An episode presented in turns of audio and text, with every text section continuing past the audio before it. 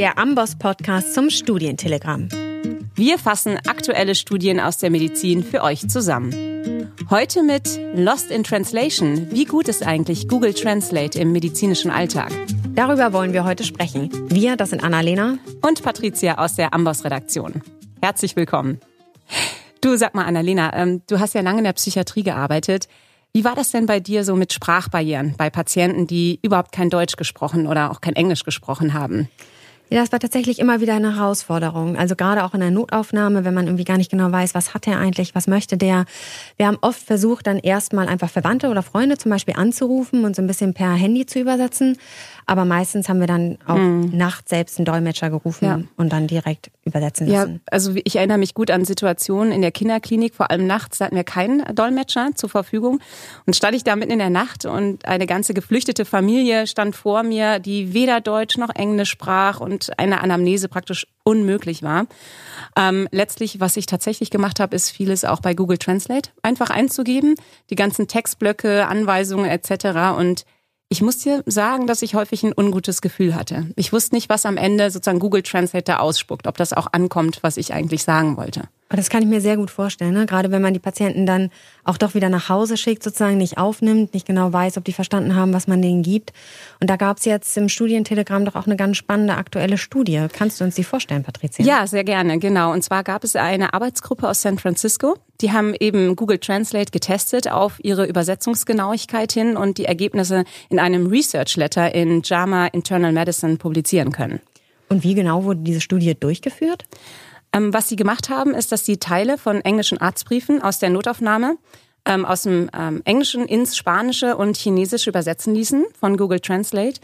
Und ähm, dazu nahmen sie nicht irgendwelche Sätze, sondern vor allem Textblöcke mit Handlungsanweisungen für Patienten. Und wie viele Textblöcke haben die da so untersucht? Wie muss ich mir das vorstellen?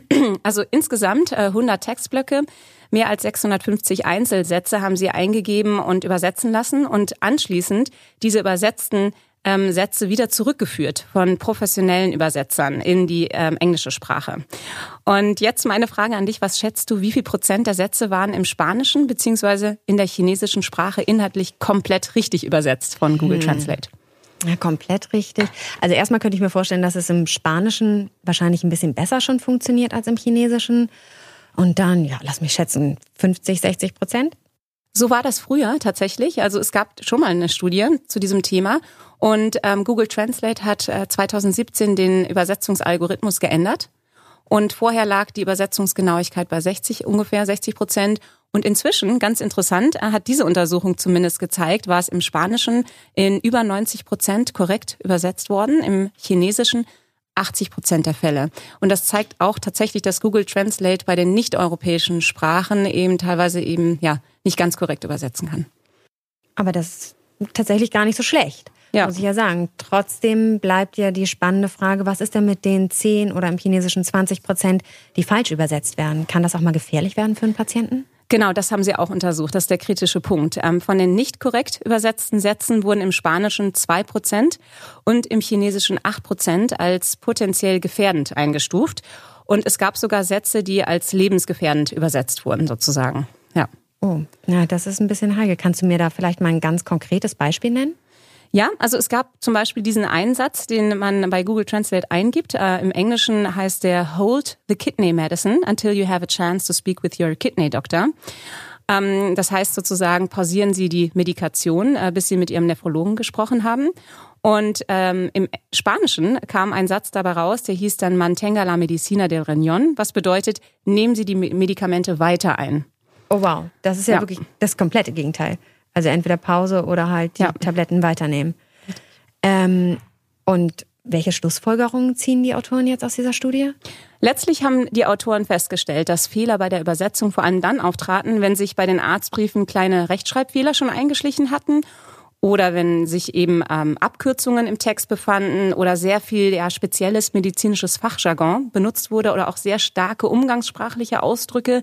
Hier ähm, hatte Google Translate einfach Schwierigkeiten, das korrekt zu übersetzen.